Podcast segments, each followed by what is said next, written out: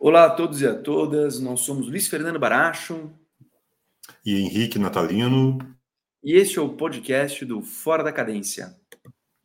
O Fora da Cadência é um projeto de dois amigos professores que gostam da interdisciplinaridade entre política internacional, gestão pública, arte e cultura em conversas e em textos. Se você quiser saber mais sobre nós, nos siga no Instagram em fora.cadência, onde você poderá ver os nossos vlogs, entrevistas e poderá ouvir os nossos podcasts.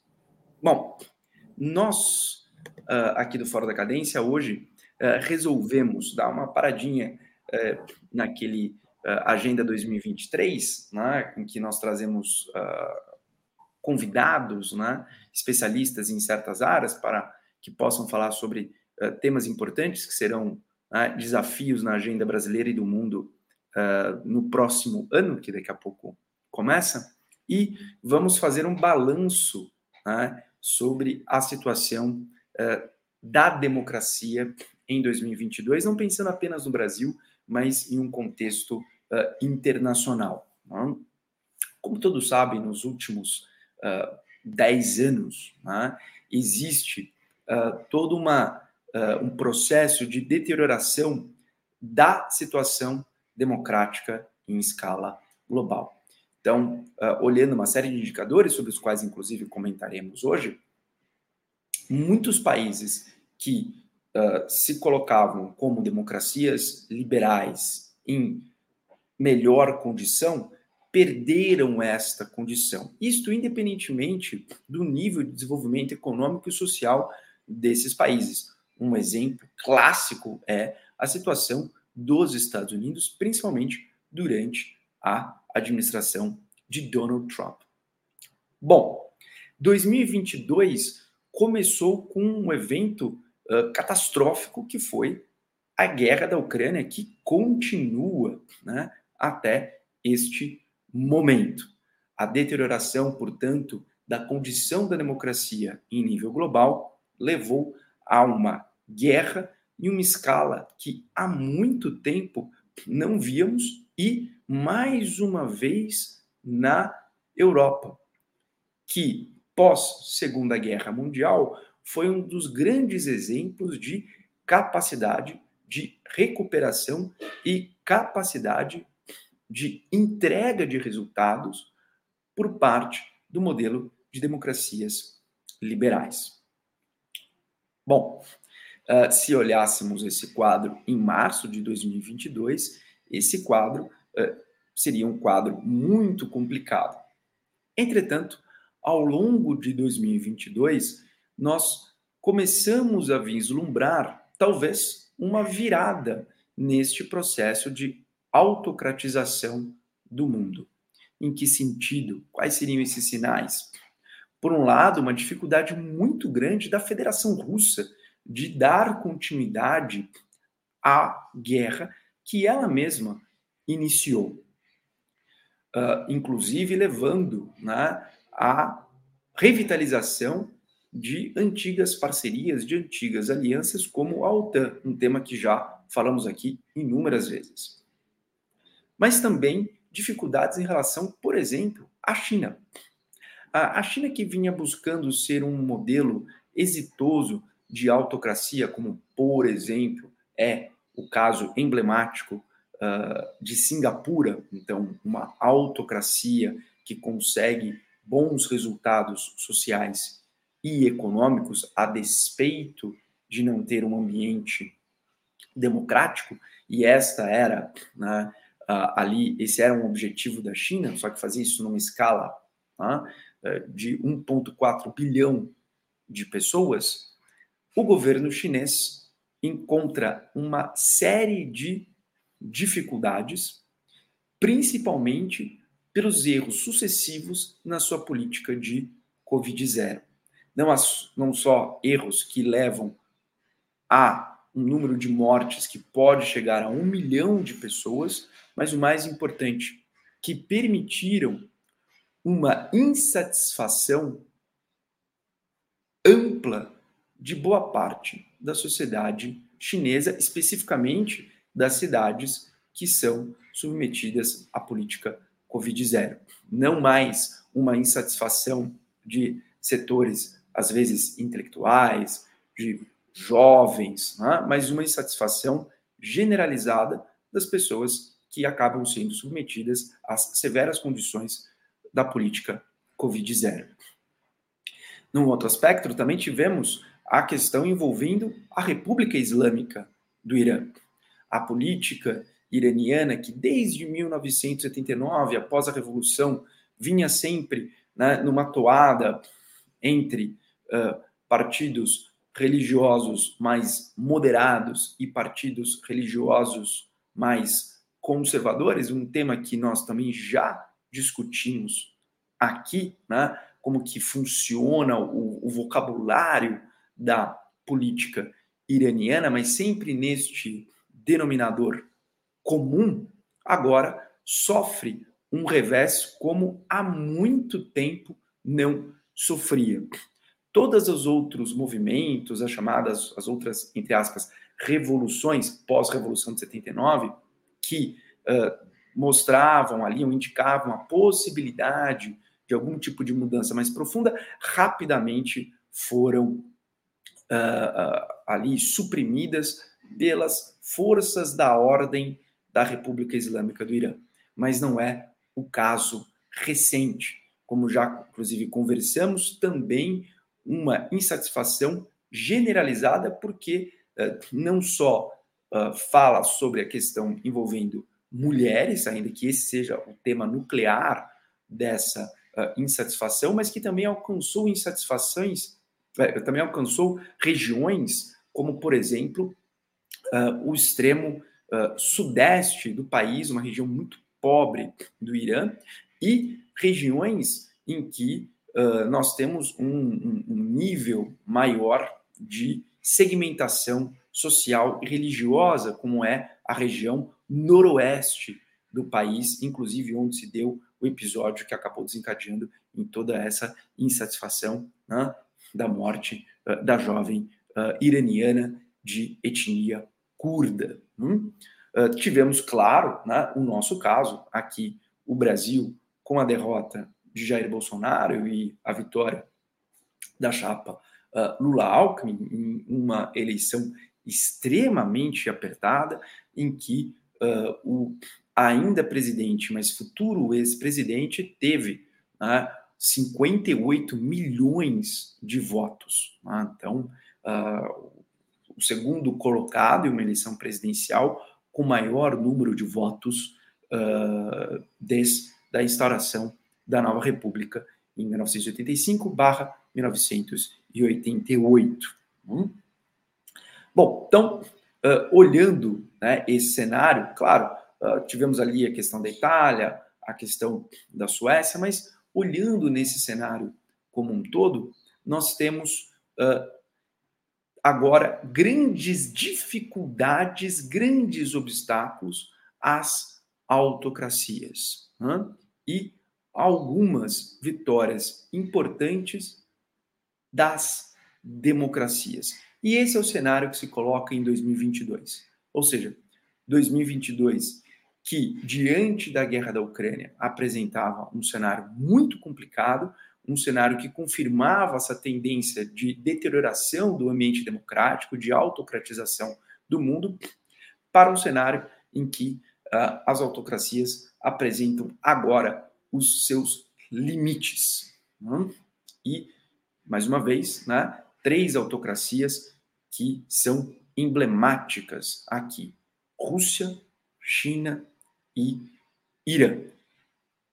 Em outros países em que esse processo de deterioração democrática se colocava né, de forma avançada, conseguimos recuperar o espaço. Então, só aqui colocando né, o, ambiente de 2022. Henrique, suas ponderações. Bem, é, eu acho que você fez uma boa introdução, né? É, nós estamos é, na segunda década após uh, importantes transformações no cenário internacional. Só para relembrar aqui, no início do século XXI, né, nós tivemos o ataque às Torres Gêmeas eh, em 11 de setembro de 2001, né, que alguns historiadores, como o próprio Hobsbawm, né, consideram o início do século XXI. Né? Opa, acho que o microfone aqui fechou, mas é, só retomando aqui. É, o início do século XXI foi o ataque às Torres Gêmeas, né, do, de, em Nova York, né, e ao Pentágono. Depois nós tivemos a crise de 2008, né, que foi um momento uh, de grande abalo na economia mundial, né? Eu creio que esses dois eventos, né, eles uh, de fato marcaram uh, o início, né, daquele, uh, né, desse novo tempo, né, que nós vivemos de turbulência das democracias, né, de abalo no velho sonho liberal, né, que acreditava-se, né, no final do século XX que nós poderíamos ter no século XXI, né, com democracias estáveis, liberais, com economias de mercado, não é?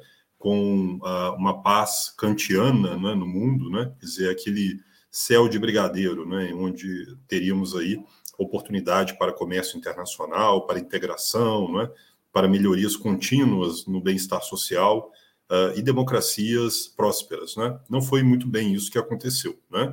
Tivemos a ascensão de uma potência uh, autocrática, né, a China, né, que com seu modelo acabou se tornando né, um, né, um, farol né, para uh, vários países em desenvolvimento, né, acabou se tornando também um grande supridor né, de investimentos, né, de, é, de, de, empréstimos, realmente um país, uma potência econômica capaz de influir no cenário internacional e, ao mesmo tempo, o modelo uh, europeu, né, o modelo de desenvolvimento, modelo de integração, uh, passou também por, por, sobressaltos muito grandes com a crise de 2008, depois a crise europeia, a crise da dívida externa, da dívida pública né, de países europeus, né, uh, e nos anos 2010, né, agora sim, um cenário mais próximo de nós, várias turbulências nas democracias, né, Uh, lembrando uh, né, o abalo que a União Europeia sofreu né, com a crise uh, dos chamados PIGs, né,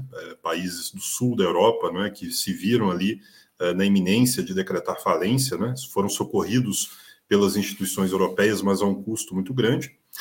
e depois, né, alguns desafios que a Europa, que seria uma fortaleza da democracia, da paz do desenvolvimento, é, do liberalismo econômico, né, acabou sofrendo também é, por conta da ameaça vinda é, do leste, né, da Rússia, não é que né, sempre tem pressionado né, os europeus aí no sentido de questionar o seu modelo de desenvolvimento e integração. Lembrando aqui, a, por exemplo, a, a invasão da Ucrânia em 2014, né, naquele momento a Ucrânia acabou né, perdendo ali a península da Crimeia, a invasão da região de Donetsk, né, a tentativa ali de, de sublevação né, da, da, da, vizinhança ali da Rússia. Então nós vimos ali um cenário né, em que uh, os países europeus né, se veem ali questionados pela uh, ameaça russa. Né?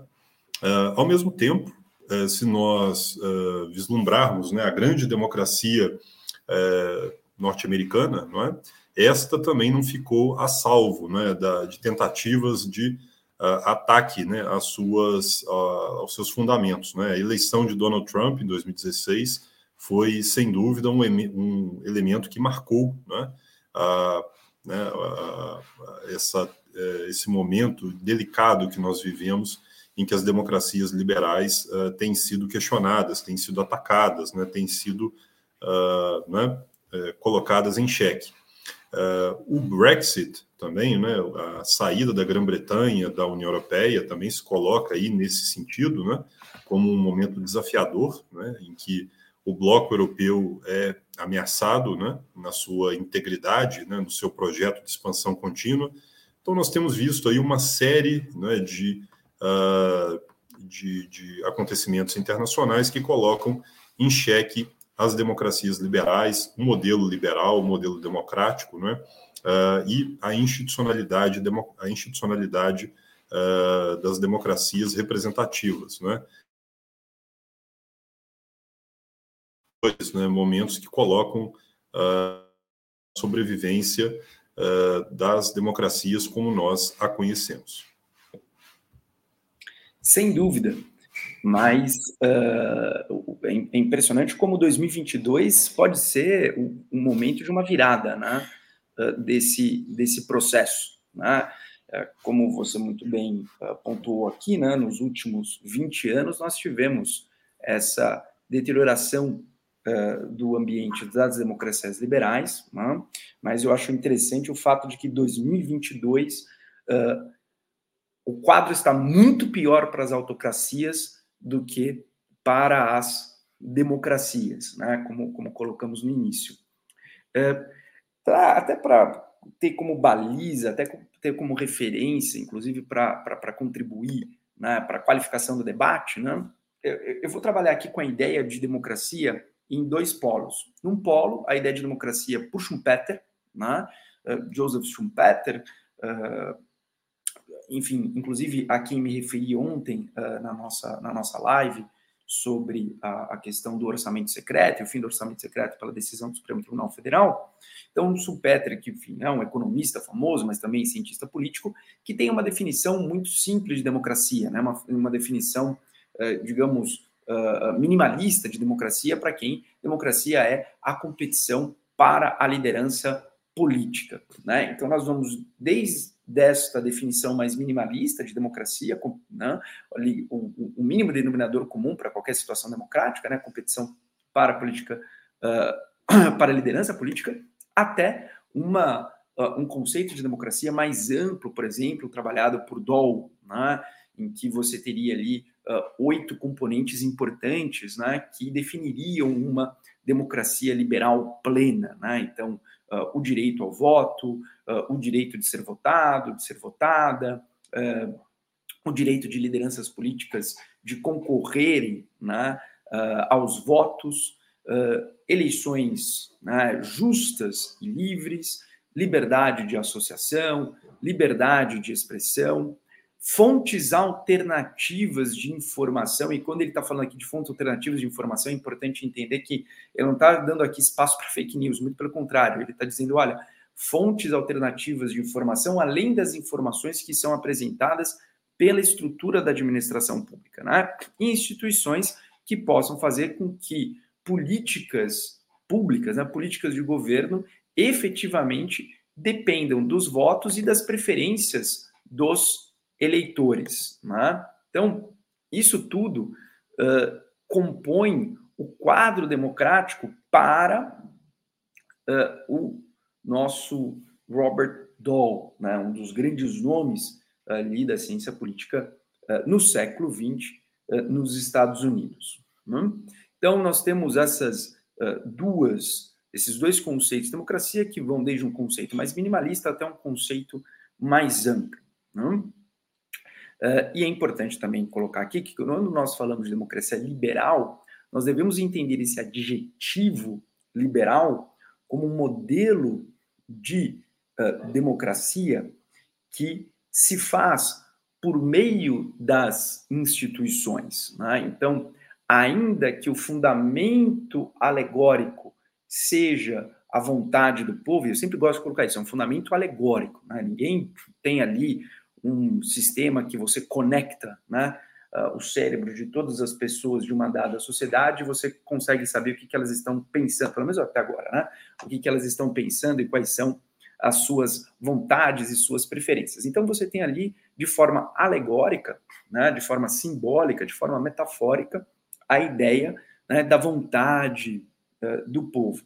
Ainda que isso seja a fundamentação alegórica da democracia, a democracia liberal ela se dá por meio de instituições. As instituições que operacionalizam né, este poder político. Isso que faz com que essas democracias sejam consideradas democracias liberais, né? que liberal não está uh, no seu sentido econômico e mais no seu sentido político, né? ainda que uh, a democracia liberal tende a andar de mãos dadas com uh, a economia de mercado em, em, com maior amplitude ou menor amplitude, dependendo do modelo de economia de mercado que se escolhe.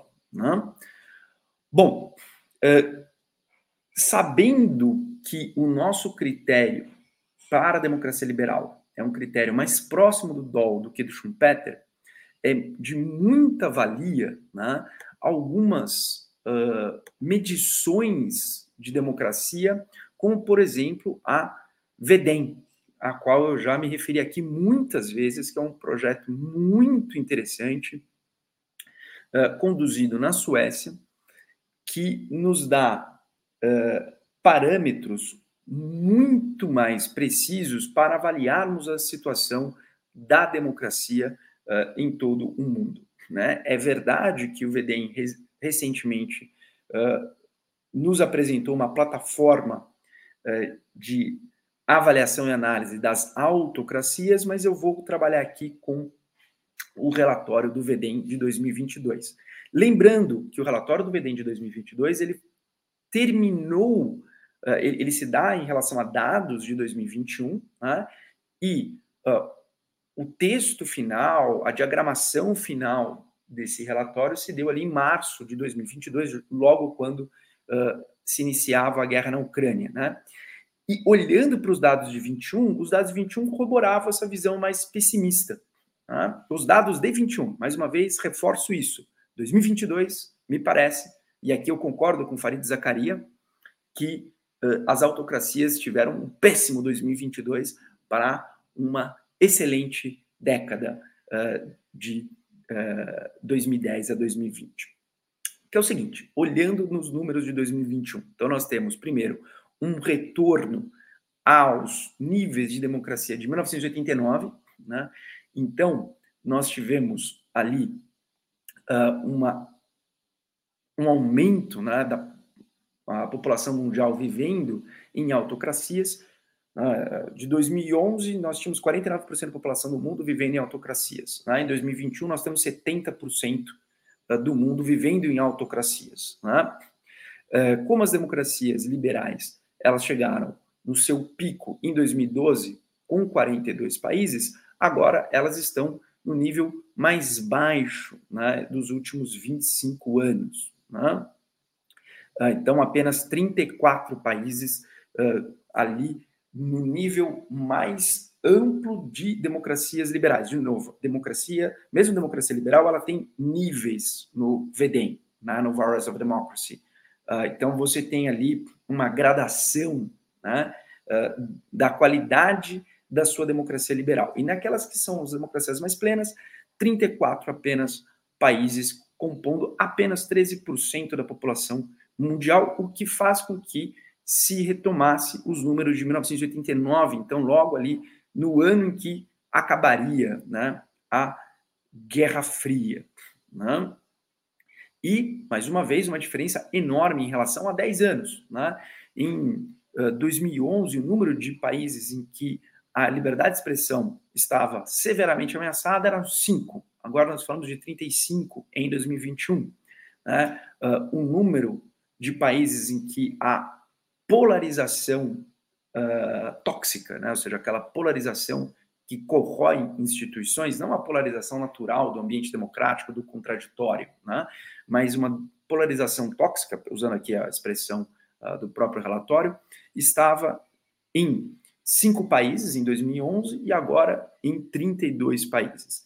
Então, se eu olhasse esse quadro em 2000 uh, ah, e 22, logo quando o relatório tinha sido publicado e olhando as notícias né, eh, de uma, ah, uma, uma guerra ah, na Ucrânia, sem dúvida, né, eu estaria ali ah, imbuído de um pessimismo né, reforçado.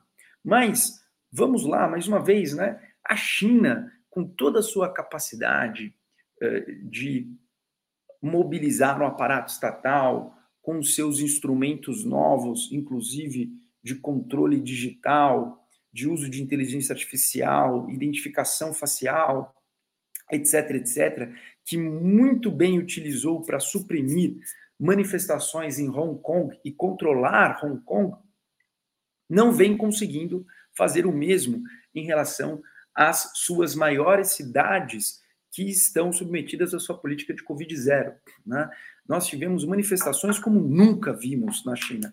As, as, manifestações da Praça de 1980, as manifestações de 1989 da Praça da Paz Celestial não são nada perto dessas manifestações que nós estamos tendo, porque em 1989 nós tínhamos manifestações basicamente de estudantes universitários que estavam ali apoiando uh, grupos mais reformistas dentro do Estado chinês e do aparato chinês. Agora nós estamos falando de população civil chinesa que está advogando pela causa da democracia em sentido mais amplo.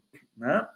Uh, e nós não estamos falando isso apenas de estudantes universitários uh, engajados ali uh, na, na, na, nas atividades políticas, né? Com todo o seu fervor da juventude. Não, não, não, não. Nós estamos falando de uma velhinha chinesa que não aguenta mais não poder sair de casa, que não aguenta mais não ter informações sobre uh, a situação da pandemia no seu país. Falamos ali de um, um, um, um jovem uh, chinês de 35 anos que tem um filho com a sua esposa, né, que uh, não quer mais só ficar ali com a dependência da ajuda do Estado e não sabe por que não se avança numa política de vacinação quando o resto do mundo avançou numa política de uh, vacinação. Né? Uh, pedidos para a democracia eram uh, recorrentes em Hong Kong, não em Xangai. Né?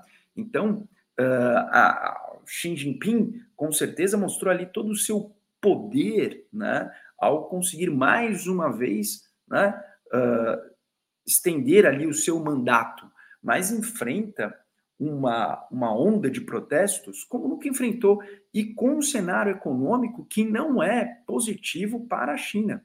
Né? A China está ali apresentando números muito complicados né, no seu, uh, nos seus resultados. A mesma coisa em relação ao Irã. O Irã, em algum momento, vai e diz que irá desarticular a sua polícia moral. Em 2021, ninguém imaginaria que isso poderia acontecer com o Irã, desarticular a sua polícia moral. E agora teve de retroceder por conta do avanço dos protestos. E está tentando fazer essa política de good cop, bad cop.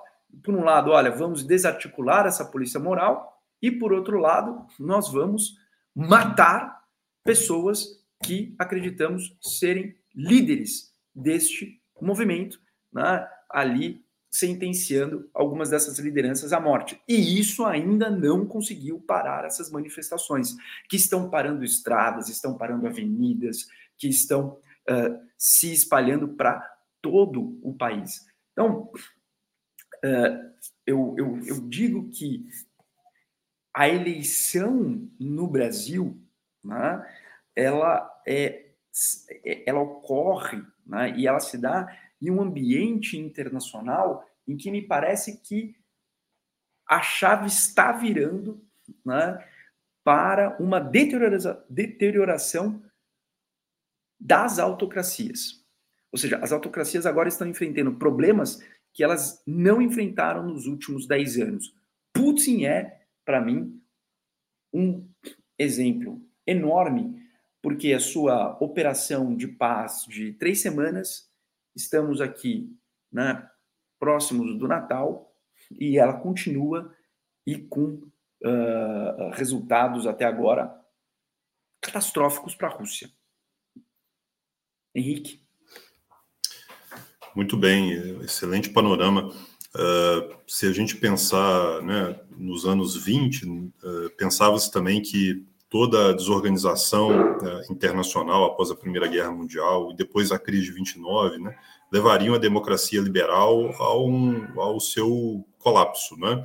É, no Brasil, nós tivemos é, vários escritores, pensadores, né, que também colocaram é, que o, né, o, fim da democracia liberal né, levaria, inevitavelmente, o mundo a adotar um modelo uh, de, uh, de estados fortes, né, de estados corporativistas. Né? E no Brasil isso aconteceu uh, no Estado Novo Varguista. Né? e imaginava-se também, né, com a eleição de Donald Trump, né, vários cientistas políticos escreveram sobre isso, é, que a democracia estava, ao chegar no coração né, da democracia mais avançada do mundo, é, isso levaria inevitavelmente a um colapso do modelo liberal no mundo todo. Né? A eleição de Bolsonaro no Brasil também levou a esse cenário apocalíptico né, de previsões de que a democracia brasileira uh, estava indo por água abaixo também. Né? Então, uh, se nós lembrarmos né, a literatura uh, dos anos aí de 2017, 2018, né, ela reflete muito esse cenário né, de inquietação, esse cenário de uh, alarme. Né? Uh, me lembro do livro do Levitsky né, uh, e do Zeblat, né, Como Morrem as Democracias, né, que teve um impacto gigantesco né, na ciência política uh, a respeito do processo de deterioração interna das democracias, né, como é que elas são corroídas por forças dentro do próprio regime democrático, né, com a, né, a destruição dos pilares da separação de poderes, é? com o cerceamento da liberdade de expressão, não é? Com a crise uh, né, que leva à ascensão de figuras outsiders, né, populistas. Né? Então, nós vivemos isso nos Estados Unidos, vivemos isso no Brasil, né? ainda estamos saindo né, desse processo no Brasil, é, mas as democracias se mostraram mais resilientes do que imaginávamos. Uh, e isso, por, uh, no meu entender, por força das instituições, da capacidade dessas instituições de blindar não é? A separação de poderes, de blindar uh, os direitos e garantias individuais, não é? o direito à livre expressão, não é? a, a livre circulação de notícias. Não é? Então, tudo isso foi importante. Uh, e a, a, ideia central das democracias liberais é a ideia do pluralismo. Não é?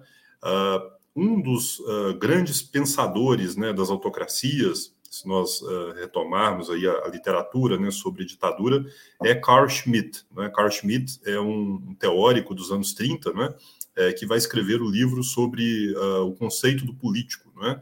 E ele vai fazer uma dicotomia, né, de que uh, na, no funcionamento de um sistema político você tem uma, uma, uma, dicotomia entre o amigo e o inimigo, né? aquele que está com você e aquele que está contra. Né?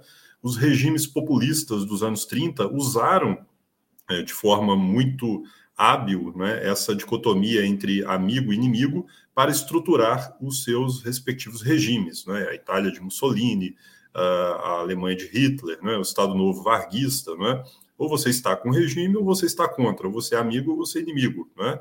Uh, os populistas é, do pós-2010, né? Trump, Bolsonaro, Orbán, né, Erdogan na, na, Turquia, Putin na Rússia, né, também usaram a mesma a estrutura de Carl Schmitt, né, mesmo sem conhecer esse autor, né, sem, imagino que o Bolsonaro nunca ouviu falar de Carl Schmitt, né, uh, e nem entenderia, né, se o lesse, né, mas a apropriação, né, dessa é, desse, dessa visão binária da política, né, entre aqueles que estão conosco ou estão contra, ela é fundamental para entender modus operandi dos populistas. Né? Então, eu usaria né, a, a, classificação de Levitsky, Leblat e Zeblat né, como uh, um, né, um, modelo interessante para entender como que houve essa erosão democrática. Não é?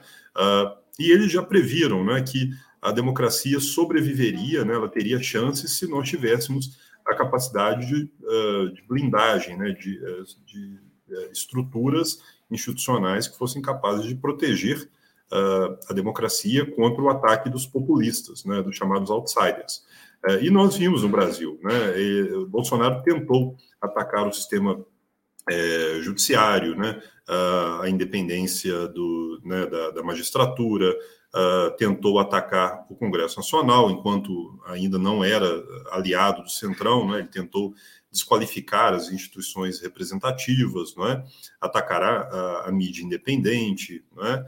Uh, a burocracia independente, né? tentar minar exatamente aquilo que dá aos regimes democráticos e liberais né? a sua sustentação. Né? E a ideia dessas democracias iliberais, né? além de retomar essa dicotomia entre amigo e inimigo, não é? é exatamente mostrar que as democracias elas são falhas, elas são incapazes de responder aos desafios, elas são lentas, não é? elas são corruptas, não é? Essas ideias acabam se propagando né, e dão força, dão margem ao ímpeto destruidor, não é? a essa avalanche liberal, né? É, que acaba se transformando num poder total para o, uh, o populista, para o ditador. Não é? Uh, todas as democracias são limitadas, todas as democracias têm falhas, não é? Inclusive as democracias mais avançadas do mundo, na Alemanha, na Suécia, na, no Reino Unido, nos Estados Unidos, não é? Porém, as democracias, não é? elas têm os seus instrumentos de controle, os seus instrumentos uh, de uh, reforma, não é? Coisa que as autocracias não têm, né? As autocracias elas são absolutamente uh, ineficazes, não é? Nessa capacidade de autocrítica, não é? todos os instrumentos é, de questionamento são suprimidos. Não é? Então, isso vai na contramão da liberdade. Não é? É, a, a, o autoritarismo ele é infenso né, a todo tipo de, uh, de autocrítica. Não é? Nós vemos isso na, na Rússia, né, em que qualquer tipo de voz uh, que vai uh, né, em, em, contraponto ao governo acaba sendo suprimida, acaba morrendo, vai para a prisão, ou, simplesmente é destruída. Né?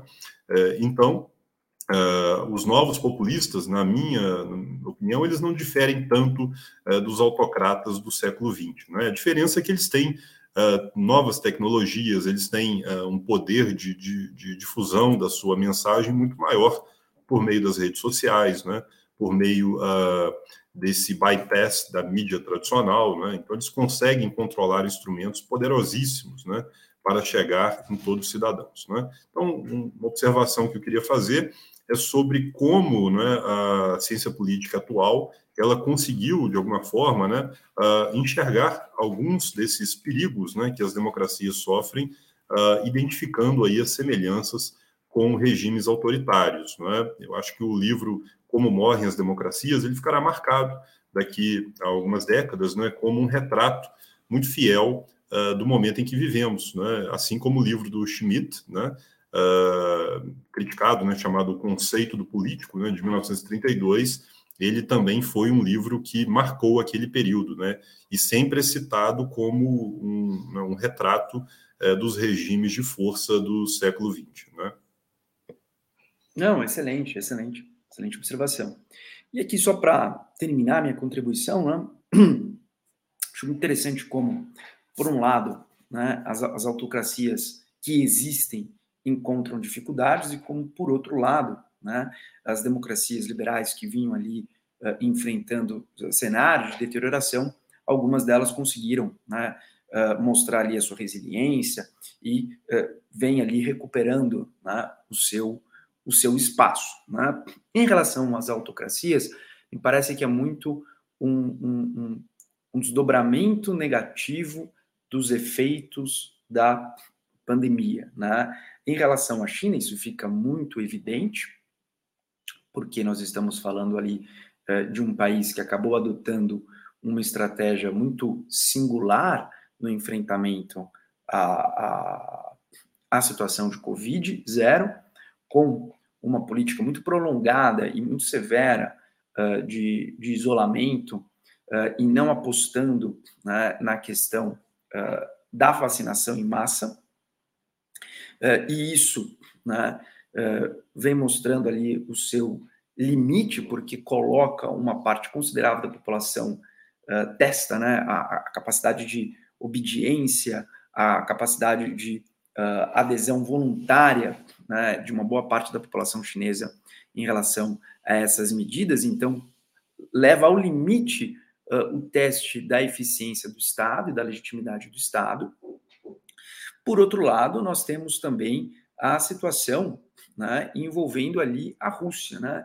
E, e, a guerra na Ucrânia, como eu já coloquei em mais de uma oportunidade aqui, foi muito também uma tentativa de Putin de desviar a atenção da sua população interna aos erros né, de Moscou na condução uh, do desafio da pandemia. Né? Então, vamos criar aqui uma cortina de fumaça.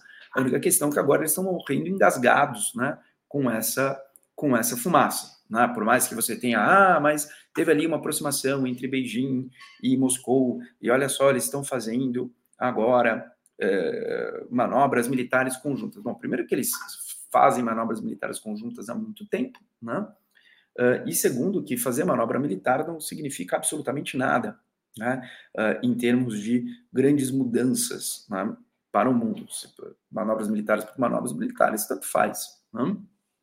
Agora, uh, o processo de reunificação dos países em torno da OTAN, a saída uh, da Suécia e da Finlândia né, do seu isolamento, manifestações, inclusive, de lideranças políticas na Suíça, né, favoráveis ali à Ucrânia, né, é a recuperação do eixo Bruxelas-Washington DC, isso tudo foi consequência direta, para não dizer consequência direta e exclusiva uh, do movimento equivocado de Putin em relação à guerra na Ucrânia.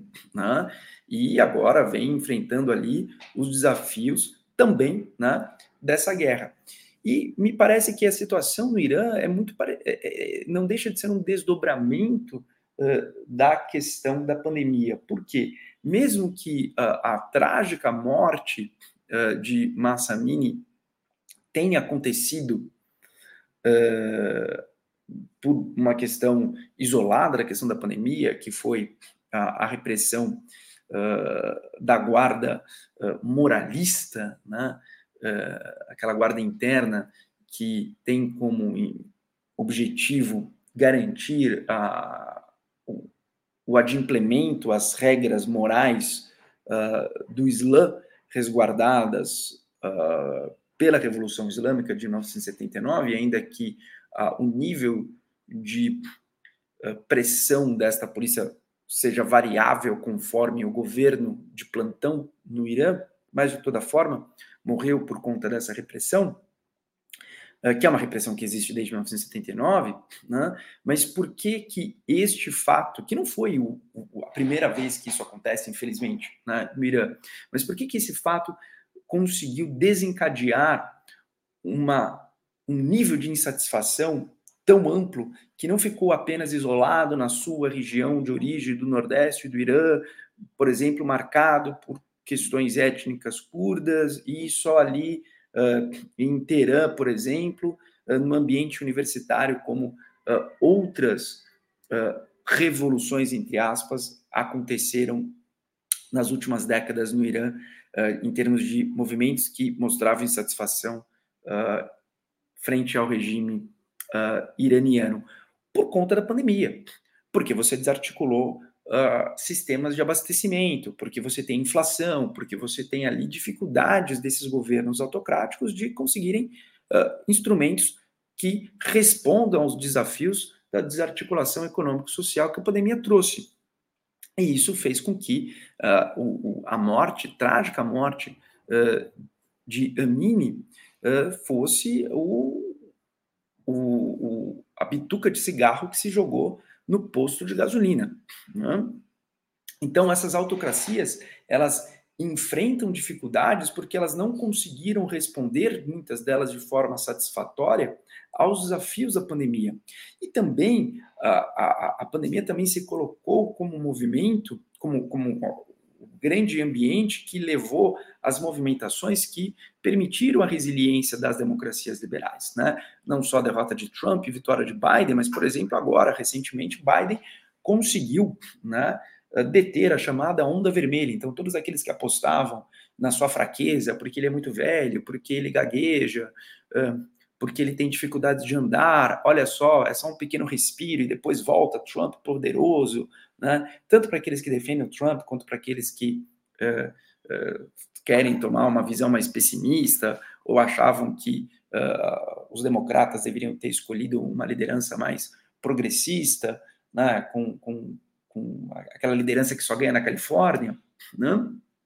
Muito pelo contrário, Biden vem mostrando ali uma capacidade de resiliência enorme, né? Ganhou de presente de Putin o retorno da OTAN com força, né? E essa, o retorno da aliança Washington DC e Bruxelas, né? e ainda conseguiu né? uma vitória importante uh, no Congresso dos Estados Unidos, especificamente o Senado, né? e com todos os desafios de Trump agora, que enfrenta a possibilidade de ser indiciado, ser preso, perder os seus direitos políticos e o mais importante, né? Uh, ficou ali completamente uh, nu né, em suas fraquezas, no próprio Partido Republicano. O Brasil, a mesma coisa, o, o grande evento que leva à derrocada uh, de Bolsonaro é o evento da pandemia, né, seja pela sua desastrosa condução, seja pelos efeitos deletérios na economia no emprego né, e inflação. Em outros lugares em que a democracia também conseguiu né, sair desta encruzilhada nefasta do populismo, que você muito bem colocou, né, nessa visão dicotômica nós versus eles, né, se deu por conta da inépcia desses líderes autocráticos em democracias de responderem satisfatoriamente aos desafios da pandemia. Né? Então, me parece que uh, a pandemia não deixa de ser o grande evento que levará aos obstáculos que permitirão ou a superação de líderes autocráticos em democracias liberais ou a superação ou, ou, ou as dificuldades na entrega de resultados por parte de lideranças autocráticas em países autocráticos. Né? Então, acho que a, a, pandemia é esse grande cenário de fundo. Bom, e com isso, termino aqui, Henrique, a minha contribuição. Nada mais a acrescentar também. É, creio que estamos aí diante de um, um cenário que não é o, o cenário last, worst case scenario, né, que nós imaginávamos, né? Sim, então há sim. esperança para a democracia, né? E cremos que uh, as democracias só se aperfeiçoam com a sua prática rotineira, né, com a sua continuidade. Como diria um pensador inglês do século XIX, né, o, o mais difícil são os primeiros 700 anos. Depois as coisas fluem maravilhosamente. adorei, adorei. É, então agora, é, já que jogamos a questão de 2022 como sendo um, um ano de virada.